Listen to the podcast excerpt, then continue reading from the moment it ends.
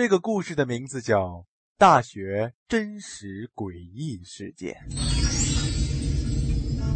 我们的学校在上海新浦，或许是因为法律专业的巧合，我们专业学校附近有四个监狱。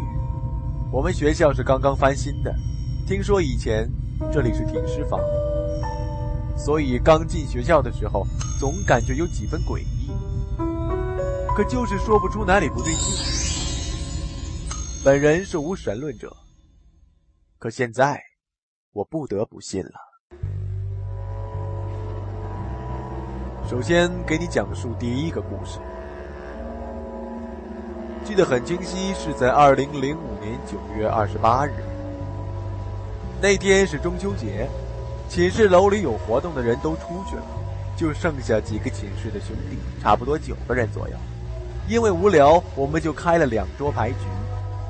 我们九个人，有七个人是带佛珠的。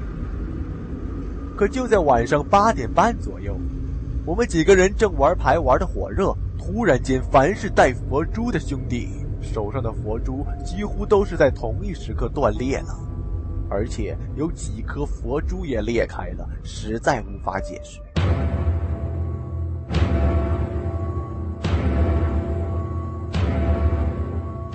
那么第二件故事也是发生在那天晚上。当我们几个人带着佛珠断裂之后的半小时里，我的一个兄弟回来了。不过他的脸色很不好，一问才知，原来之前在学校四楼的小自修室里享受二人世界。自修教室晚上九点关门，他们也就自然而然的离开了。他说：“因为是中秋，所以当时整个自修大楼里，除了一个管理的老头，其他人也就没有了。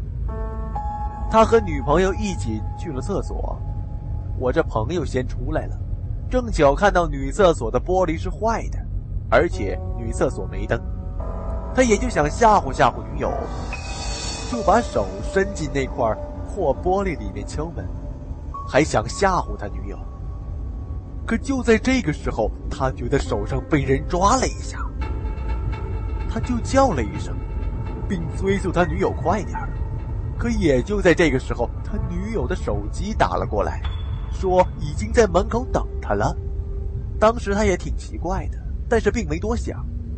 等他出了大门口，看到女友时，才发现自己的手臂上有一个淡黑色的掌印。我们几个。也目睹了这个掌印。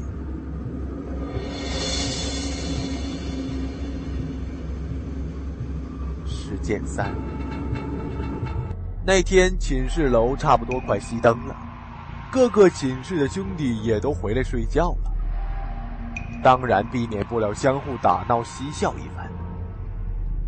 差不多到半夜十二点的时候，我们都睡了，突然有人敲门，我们问是谁，没人回答。此后又陆续敲了好几次，我们几个被弄烦了，就起身开门。寝室有一个东北兄弟，火气大，骂骂咧咧，拿着一个啤酒瓶子就冲了出去，要找敲门的人算账。我们几个也跟了出去。我们的走廊过道很长，我们寝室在走廊的东边有灯，走廊西边灯坏了。那个东北兄弟看见走廊西边有人走动，嘴里骂了一句，顺手就把空瓶子扔了过去。可扔过去之后，我们所有人都觉得奇怪，当时并说不出什么理由来。后来，我们几个就一直走到走廊西边，终于知道之前怪在哪儿了。酒瓶扔过去，居然没有一点撞击的声音，而且被扔的酒瓶是倒竖在西边走廊的尽头。